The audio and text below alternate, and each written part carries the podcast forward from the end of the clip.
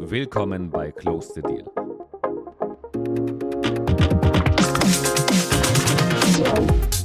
Heute spreche ich mit Martina Ecker von Citi darüber, wie eine globale Investmentbank die Clean Energy Transition mit vorantreiben kann und auch welche Rolle dabei die Politik einnimmt. Viel Spaß beim Zuhören.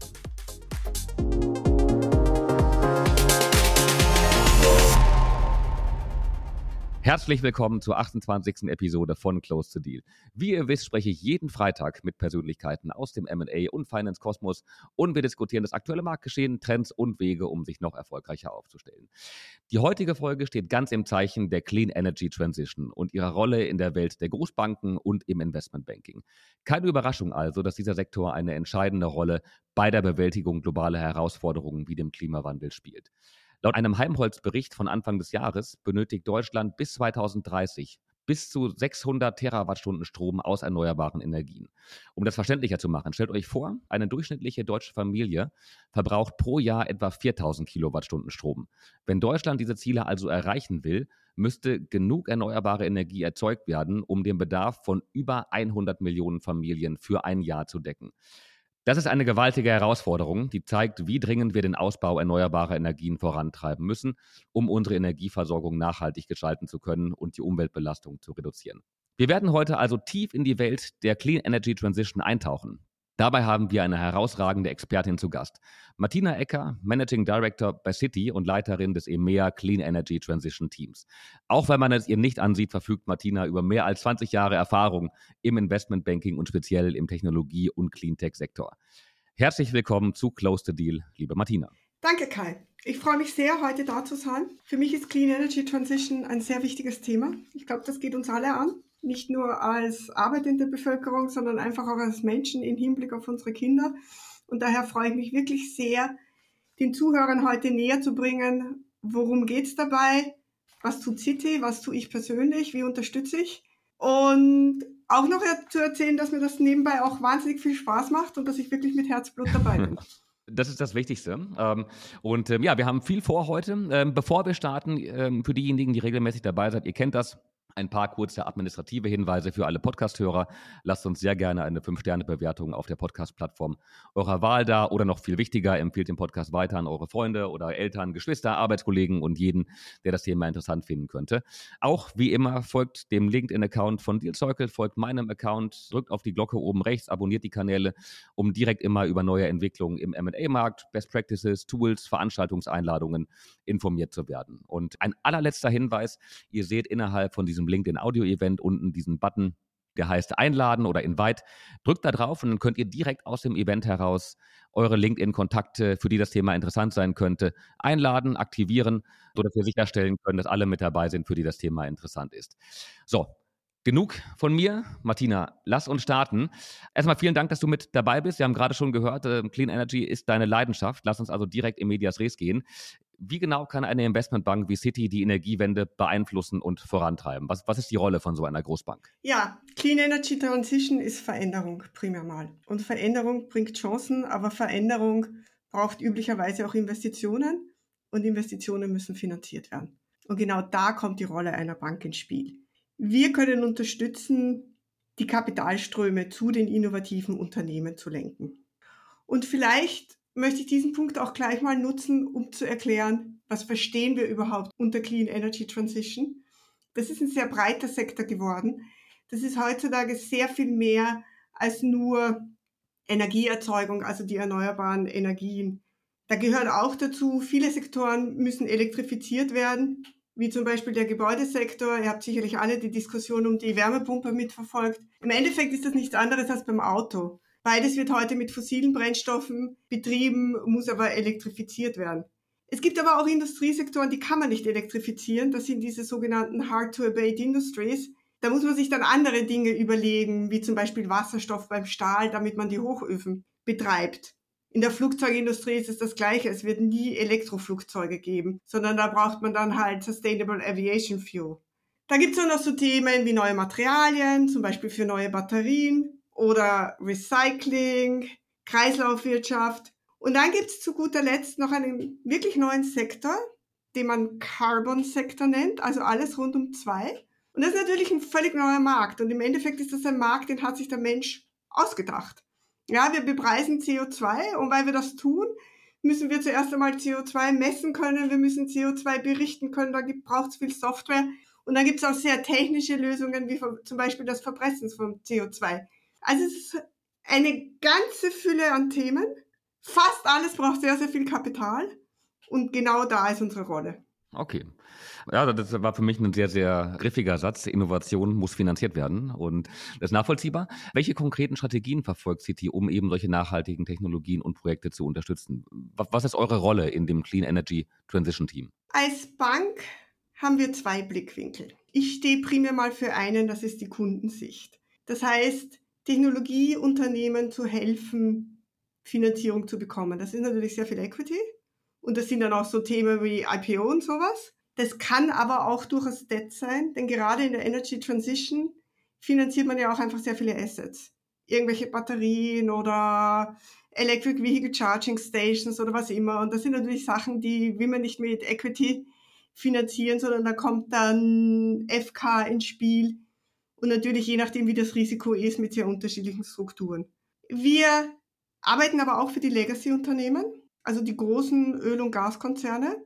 City ist einer der sehr großen Finanzierer dieser Unternehmen. Da haben wir jetzt aus grüner Sicht auch ein Problem und daher sehen wir auch durchaus unsere Rolle, denen bei der Transition zu helfen. Und natürlich ist da dann auch ein wichtiges Element, wir bringen die neue und die alte Welt zusammen. Aus City-Sicht gibt es aber auch noch eine interne Sicht. Wir sind eine große Bank, wir haben eigene Interessen, wir müssen auch grün werden. Wir denken aber auch durchaus über neue Geschäftsmodelle nach. Und um dir ein Beispiel zu geben, heutzutage gibt es schon KYC und jeder, wenn er mit einer neuen Bank beginnt zu arbeiten, muss das irgendwie reporten und von neuem anfangen. Unternehmen werden zukünftig auch ihren CO2-Footprint reporten müssen, weil auch Banken darüber Entscheidungen treffen werden. Aber es gibt eine Initiative, dass man nicht jedes Mal bei jeder neuen Bank ganz neu anfangen muss, sondern dass man versucht, das zu standardisieren. Und da diskutieren wir auch Partnerschaften. Und ich bin da oft involviert, weil ich die Technologieunternehmen kennenlerne, die da auch vielleicht unterstützen könnten. Es ist wirklich ein recht holistischer Ansatz, um über das Ganze nachzudenken. Also in der Tat eine ganz schön große Bandbreite, die City dabei mit abdeckt und ähm, natürlich auch ein schwieriger Spagat. Einerseits eben die, ähm, die Herausforderung, langfristige Nachhaltigkeit mit zu begleiten. Auf der anderen Seite natürlich auch eine kurzfristige Renditeerwartung, die eine Großbank wie City irgendwie sich selbst und den eigenen Aktionären gegenüber erfüllen muss. Ja, ich glaube, da darf man nicht verstehen, was ist die Aufgabe einer Bank? Das ist Risiken managen und Risiken auch verstehen. Und so muss man auch darüber nachdenken, was sind das für Risiken?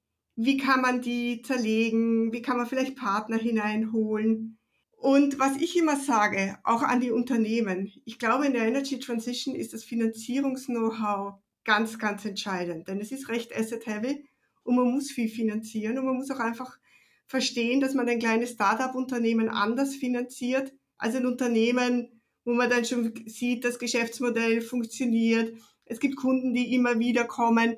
Das heißt, es ist auch eine große Rolle, über Sicherheiten nachzudenken und nachzudenken, was kann man denn als Sicherheiten nutzen? Zum Beispiel, wir arbeiten mit einem kleinen Softwareunternehmen im Carbon-Bereich, die haben Rahmenverträge von so Leuten wie Siemens. Ja, da kann man die Siemens-Bonität nutzen, um eine Finanzierung aufzustellen. Also es ist wirklich kreativ darüber nachdenken, wie kann ich Risiken managen und wie transformiere ich sehr langfristige Risiken vielleicht auch in kleinere Stücke, über die ich eben einzeln nachdenken kann und sie damit dann auch managebarer mache. Ja, spannend, wie ihr dann da in der Tat über die Bonitäten der, der Kunden gehen könnt, um dann auch kleine, junge Technologieunternehmen, die vielleicht selbst per se noch keine gute Bonität aufweisen können, per Definition, damit begleichen zu können. Ich erinnere mich auch an unser Vorgespräch, das wir geführt haben. Da hast du City als sehr, sehr holistische ähm, Bank beschrieben und ähm, auch gerade bei dem Thema äh, Clean Energy Transition eine sehr, sehr holistische Herangehensweise beschrieben, eure Kunden dann ganzheitlich mit zu unterstützen. Ja, also wir gehen das an das Thema wirklich extrem ganzheitlich heran. Einerseits unsere Kunden, klar, ich spreche viel über Eigenkapitalfinanzierung und gemeinsam mit den Kollegen, wir sind eine Balance Sheet Bank, auch über Fremdkapitalfinanzierung. Aber wir haben auch so Dienstleistungen wie Zahlungsverkehr die wir auch relativ kleinen Unternehmen anbieten, was extrem relevant sein kann. Wir können auch Kreditkarten ausgeben. Also das ist sehr holistisch. Wir schauen aber auch als Bank sehr holistisch drauf. Und es beschäftigen sich auch sehr viele Leute mit diesen Themen. Wir sind im Investmentbanking 45 Leute global, die wirklich ausschließlich dieses Thema betreiben. Aber auch das ist schon eingebettet in ein Energieteam und in ein Utilities-Team, die schon lange mit diesen Kunden arbeiten. Aber es gibt darüber hinaus auch noch ein Team von rund 15 Leuten, die arbeiten mehr mit den traditionellen Unternehmen, helfen ihnen Green Bonds zu strukturieren, kommen rein, wenn wir ein IPO vorbereiten. Und da ist jetzt heutzutage das Thema ESG immer eines, helfen da, wie, wie man sich da aufstellen soll. Wir haben aber auch einen Impact-Fonds, wo wir auch Investments machen. Wir sind zum Beispiel in einem Unternehmen investiert, das macht so Climate Risk Modeling, das ist ein Softwareunternehmen. Und wir machen auch Balance Sheet Investments.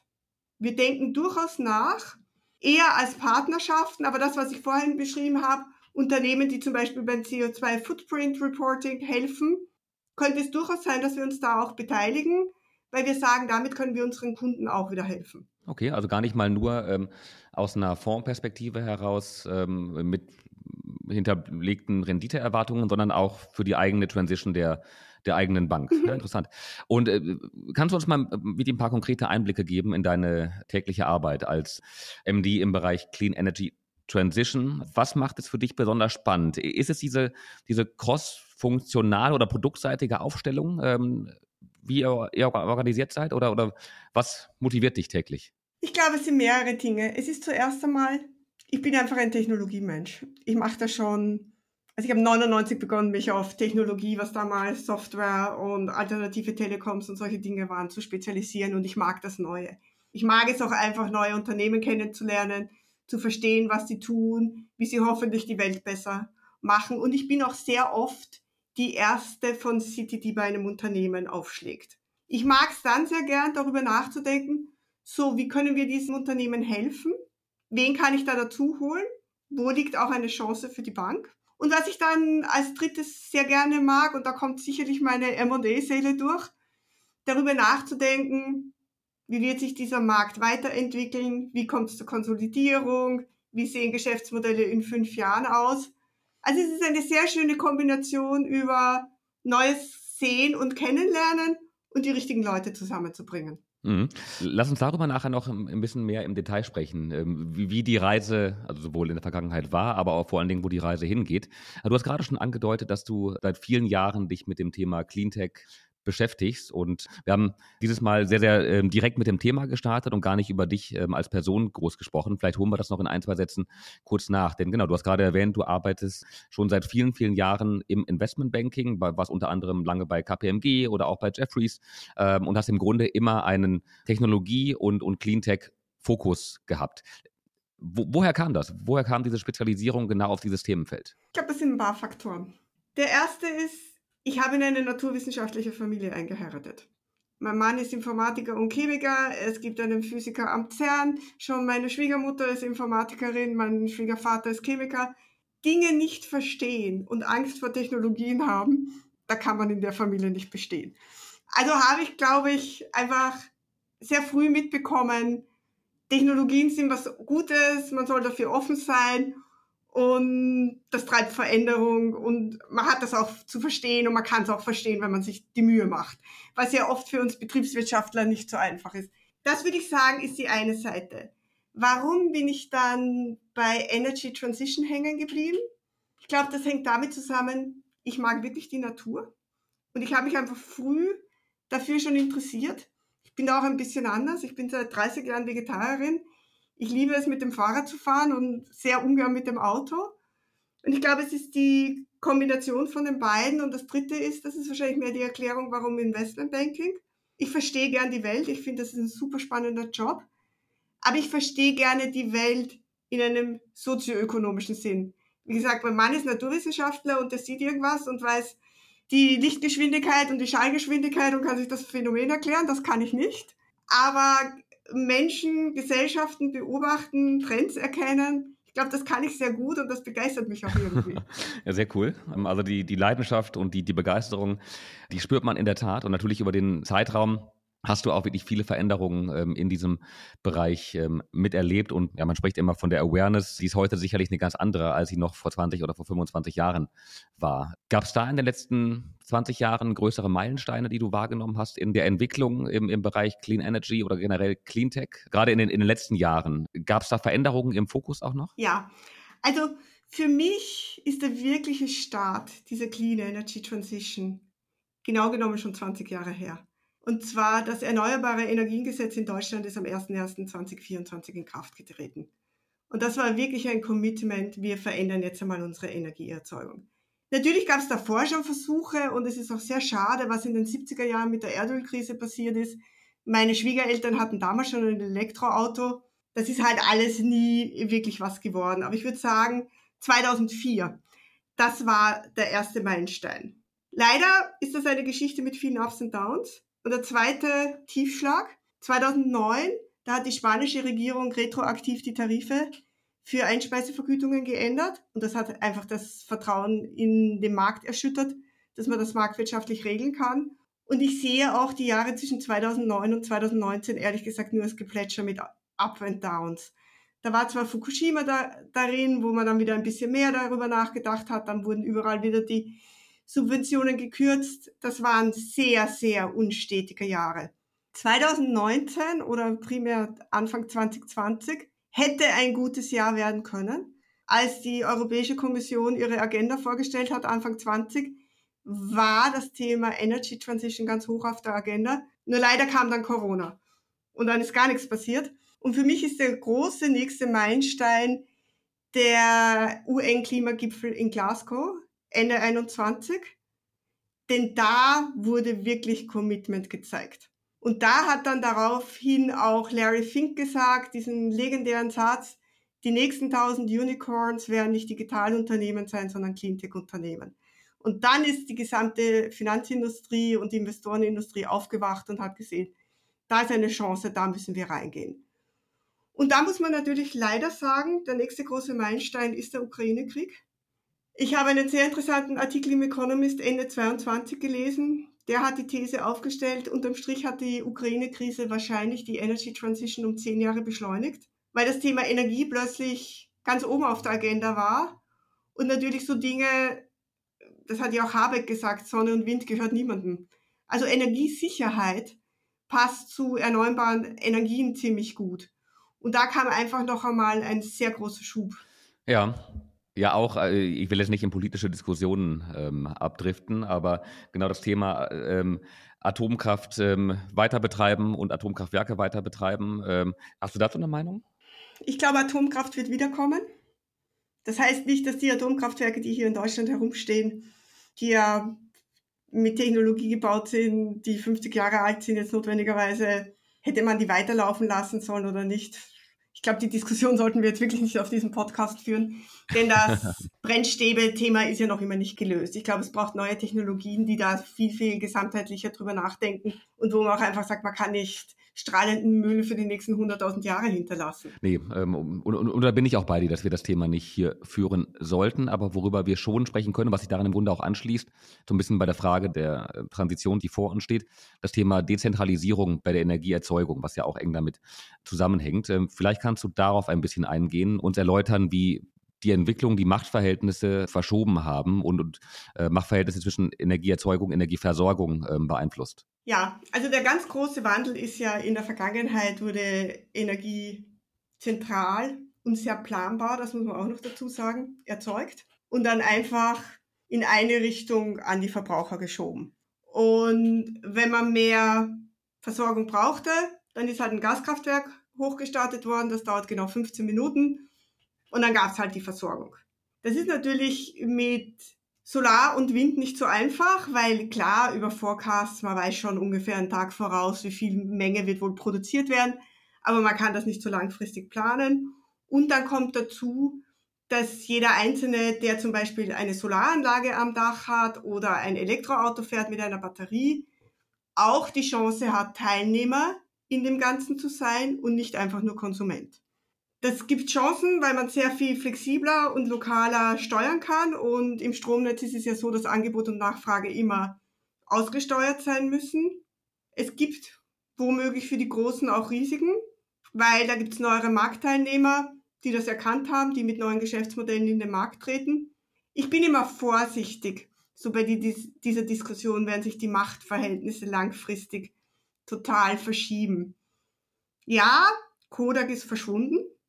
Ist ein schönes Beispiel dafür, dass es jemand wirklich völlig verschlafen hat. Aber wenn ich mir jetzt aus der jüngeren Geschichte zum Beispiel die Bankenindustrie gegenüber den Fintechs anschaue, die Fintechs waren sehr hoch gejubelt. Heutzutage wäre ich mir da schon nicht mehr so sicher, weil die Banken halt auch nicht auf ihren Händen sitzen. Und ich kann dir versichern, die Energieversorger sitzen auch nicht auf ihren Händen. Mhm. Mhm. Insofern, ich bin mir sehr sicher, wir werden sehr viel Veränderung sehen und die Energiewelt wird dorthin gehen, wo ich sie gerade beschrieben habe. Aber wer dann wirklich das Geld macht, da würde ich mich hüten, eine absolute Vorhersage zu treffen. Ja gut, es gibt natürlich Unternehmen wie, wie Enpal zum Beispiel oder, oder 1,5 Grad, die gerade beim Thema Photovoltaik auch, ähm, ich will nicht sagen, technologische Vorreiterrollen übernehmen, das sicherlich nicht, aber im Geschäftsmodell sehr, sehr innovative Wege gehen, um ähm, eben die Massenverbreitung stärker zu fördern. Äh, hast du da eine, eine Meinung zur Rolle von Unternehmen wie Enpal? Also es ist unbestritten, dass Enpal ein Geschäftsmodell nach Deutschland gebracht hat, das Elon Musk mit Solar City, was dann von Tesla gekauft wurde, bereits im Jahr 2006 losgetreten hat. Nämlich die Idee, ich muss mir das Modul nicht kaufen, ich kann es auch leasen. Und damit hat Enpal sicherlich einen großen Beitrag dazu geleistet, gerade in den Zeiten, die sind 2016 angetreten, da war die Solaranlage am Dach total unattraktiv, davor wurde sie ja als Finanzprodukt verkauft, doch noch einen Markt dafür zu halten und zu entwickeln. Aber auch das ist ein schönes Beispiel, dass die Althergebrachten nicht schlafen.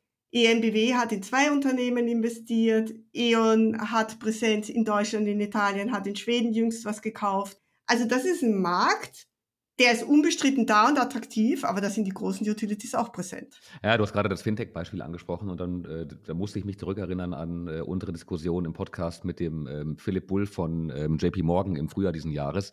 Die Zahl ist mir im Kopf hängen geblieben.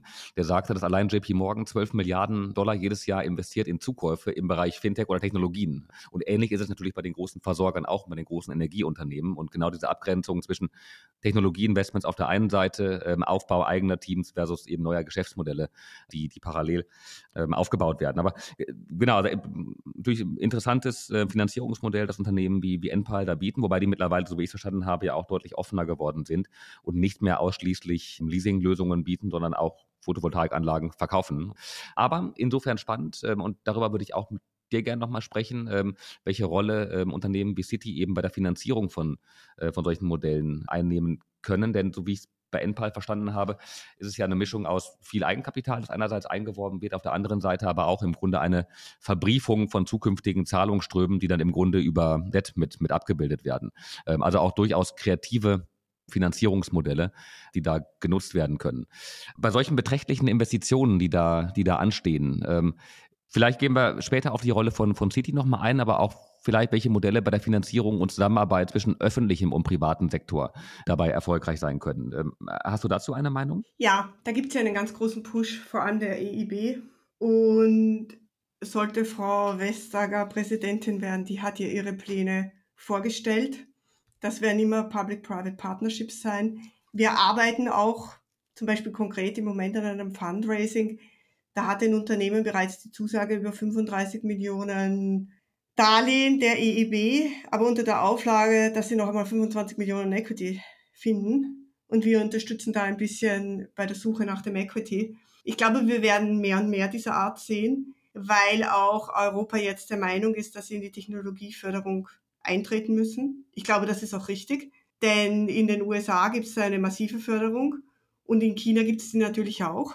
Und ich glaube, das ist wirklich wichtig, einfach den Märkten auch die Zuversicht zu geben, indem sich die öffentliche Hand auch engagiert. Und man darf nicht vergessen, diese Energy Transition ist ja tatsächlich ein gesellschaftlicher Auftrag. Mhm. Und damit kann die öffentliche Hand auch agieren. Das ist ein bisschen anders als Picking the Technology Winner für irgendwelche Computer. Ich denke da an die französische Regierung, die lange Bull unterstützt hat Also ich glaube, da wird sich viel tun und ich sehe das auch als richtig an. Und siehst du da die einzelnen ähm, Länder, in, in, deren Industriepolitik gefordert oder äh, muss auf EU-Ebene dort entschieden werden und gehandelt werden? Ich glaube, es ist beides.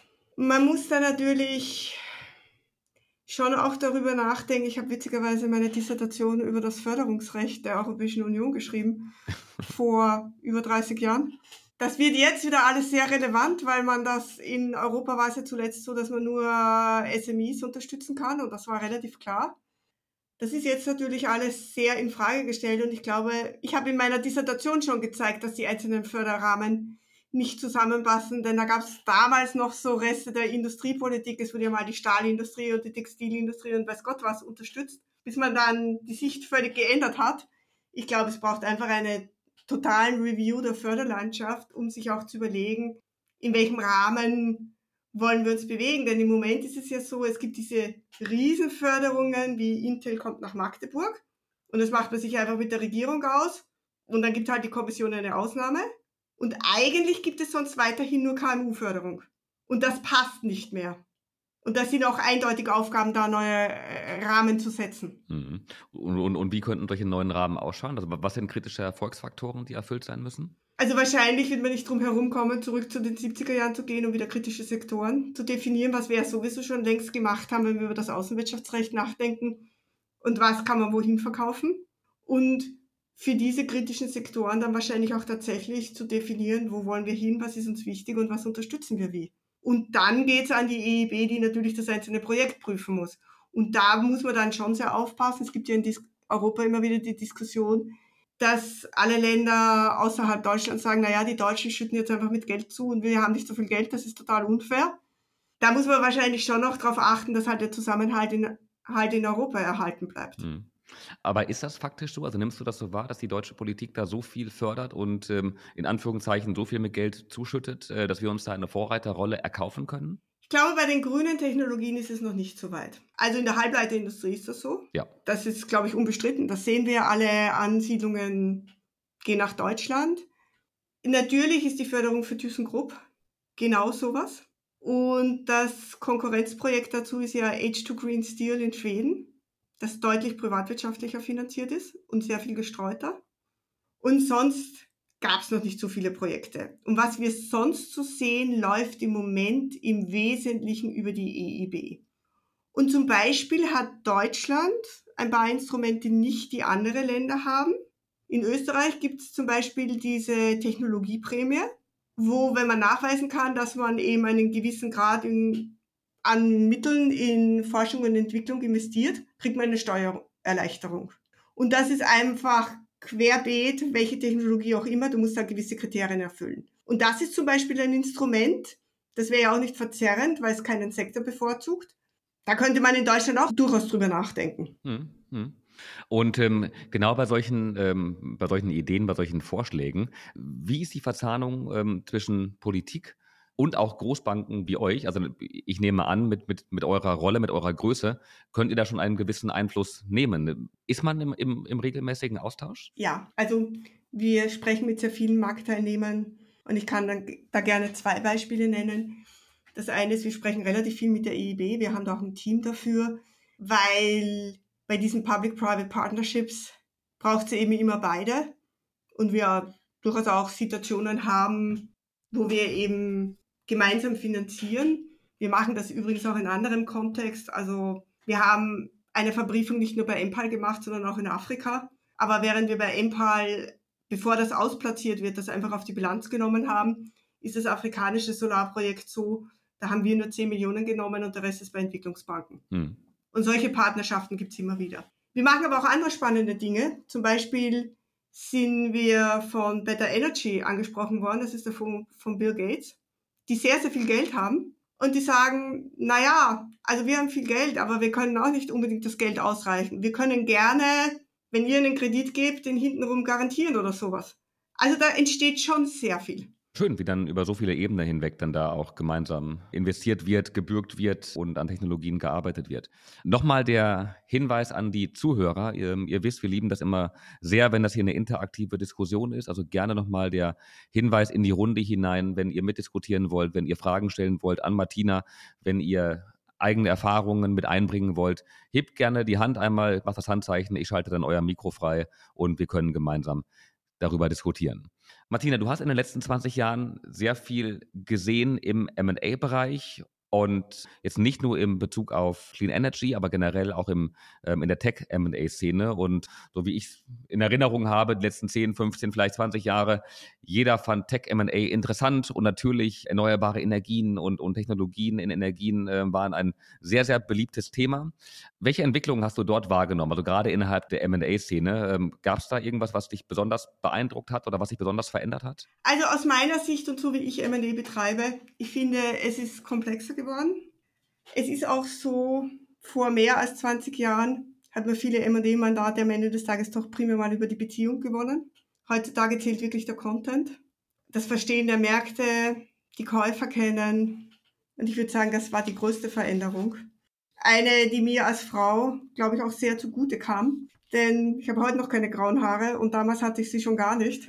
Da ist es leichter mit Content zu punkten. Aber da sprichst du eine interessante Facette an, auf die ich jetzt eigentlich gar nicht tiefer eingehen wollte, aber wo du es ansprichst. Also in der Tat, es gibt wenige Beispiele von erfolgreichen Frauen, die sich über viele Jahre oder Jahrzehnte hinweg in der M&A-Branche durchgesetzt haben. Das klang jetzt gerade fast so, als ob es für dich dann leichter war, als Frau dich da zu positionieren. Oder, oder war es eher genau das Gegenteil? Puh, ähm, Sagen wir mal so, ich bin meinen Weg gegangen, ich habe mich oftmals durchgebissen.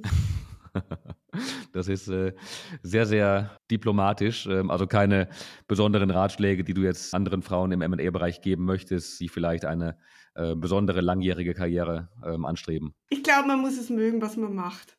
Und wenn man was macht, dann ist man auch gut darin und wenn man gut ist, ist man erfolgreich. glaube ich, kann man ähm, geschlechterunabhängig und auch branchenunabhängig äh, kann man da genau. ähm, kann man dann Haken dran machen. Vielleicht können wir noch mal kurz auf verschiedene Technologien eingehen. Und wir haben vorher über das Thema CO2-Reduktion gesprochen und ähm, es gibt auch das Thema Carbon Capture und Storage. Welche Rolle spielt das deiner Meinung nach bei der Reduktion von Emissionen oder eben auch bei der Verarbeitung von Emissionen? Wie siehst du davon die zukünftige Rolle und Entwicklung? Ja, das ist eine sehr spannende Frage, weil man kann natürlich sagen, also eine Technologie, die heute 10.000 Dollar kostet, um eine Tonne CO2 zu verpressen, gegenüber dem billigsten Carbon Offset, das wahrscheinlich 4 Dollar kostet, hat so eine Technologie wirklich Zukunft. Und das ist auch so ein bisschen die Frage, was setzt sich durch? Da kann man fast VHS gegen Betamax wieder mal zitieren wo sich dann halt das eine durchgesetzt hat. Wir glauben, die Technologie ist so weit, dass sie sich durchsetzen wird, weil wir einfach sehen, wie viel Aufmerksamkeit sie von den ganz Großen bekommt, also von Exxon und Chevron. Es gibt in der Schweiz ein Unternehmen, Climeworks, die haben unglaublich viel Geld von Sovereign Wealth Funds aus Singapur und anderen Ländern eingesammelt. Und das ist eine Weisheit, die, glaube ich, kann man wirklich aus unterschiedlichsten Bereichen übertragen wenn eine kritische Masse an einflussreichen Akteuren sich dahinter stellt, dann wird das was. Und ich glaube, es war gestern oder vorgestern, wo auch die Grüne Partei gesagt hat, also ja, sie sehen jetzt auch die Rolle von Carbon Capture und Sequestration und die waren ja sehr lange sehr dagegen. Insofern würde ich sagen, ja, ich glaube, dass das kommt und dass das dann natürlich seinen natürlichen Technologieweg geht. Sprich, 10.000 Dollar kann sicherlich nicht der Endpreis sein, sondern da wird halt Lernkurve und Skalierungskurve dazu beitragen, dass das auch in Größenordnungen kommt, dass man sich das wirklich leisten kann. Es gibt ja diese magische Zahl, eine Tonne CO2, egal wie, muss 100 Dollar kosten, damit das System ausgeglichen ist, damit auch neue Technologien entstehen können. Das EU-Zertifikat kostet im Moment irgendwas zwischen 84 und 90 Euro. Da sind wir nicht mehr so weit davon entfernt. Insofern ja, ich denke, das wird kommen. Die andere Technologieweisheit, die man von sich geben kann, ist, es dauert immer länger als gedacht. Das haben wir ja zuletzt sehr schön im autonomen Fahren gesehen, wo ja auch viele Abschreibungen waren. Trotzdem wird es kommen. Und ich glaube, genauso wird es auch da sein. Aber dem entnehme ich, du bist zuversichtlich und ähm, ihr als Bank investiert auch sehr, sehr gerne in solche Technologien, weil ihr langfristig daran glaubt. Wir glauben dran. Wir sind als Bank natürlich auch ein Stück vorsichtig und durch unseren Regulator auch gesteuert. Deswegen würde ich nicht unbedingt sagen, dass wir als Bank investieren. Aber wir, wir beschäftigen uns damit, wir investieren unsere Zeit, wir organisieren Finanzierungen. Und ja, ich glaube, was einfach wichtig ist zu sagen, diese Energy Transition wird ein Baustein von ganz, ganz vielen Dingen sein. Und wahrscheinlich wird fast jede Technologie ihren Beitrag dazu leisten. und sich dementsprechend auch entwickeln. Vielleicht einmal abschließen und wir, wir, haben viele Dinge heute angesprochen und ich glaube, ähm, wir, können heute nicht die, die Rolle einnehmen, technologisch tief einzudringen, ähm, sondern können, glaube ich, einen guten Überblick hier gemeinsam geben und diskutieren, welche Auswirkungen auf den M&A-Markt die Clean Energy Transition hat. Vielleicht abschließend könntest du uns einen Ausblick geben über, über kommende Entwicklungen und, und Herausforderungen eben in diesem Bereich und vielleicht auch von welchen Trends Investoren und Unternehmen profitieren können und welche sie im Auge behalten sollten? Also ich glaube, um den Sektor zu navigieren, ist es sehr wichtig, die Makrotrends im Auge zu behalten.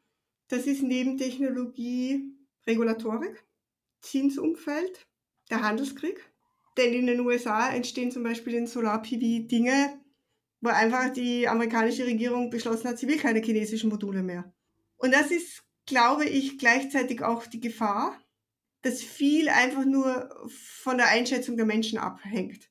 Wir haben jetzt im Moment beschlossen, wir wollen uns dem Klimawandel stellen und dagegen etwas tun und dieses 1,5 Grad Ziel zu erreichen. Und die Welt marschiert jetzt in diese Richtung. Das kann sich aber auch wieder ändern, wenn Politiker und die Gesellschaft findet, das ist zu teuer. Und ich darf auch nicht vergessen, dieser Carbon Market, der ist völlig erfunden. Erfunden in dem Sinne, dass wir gesagt haben, wir bepreisen CO2. Es ist natürlich nicht komplett erfunden. Erdöl war auch viele tausend Jahre im Boden und hatte keinen Wert, weil man erst die Technologien entwickeln musste, dass man Erdöl als Antrieb sieht.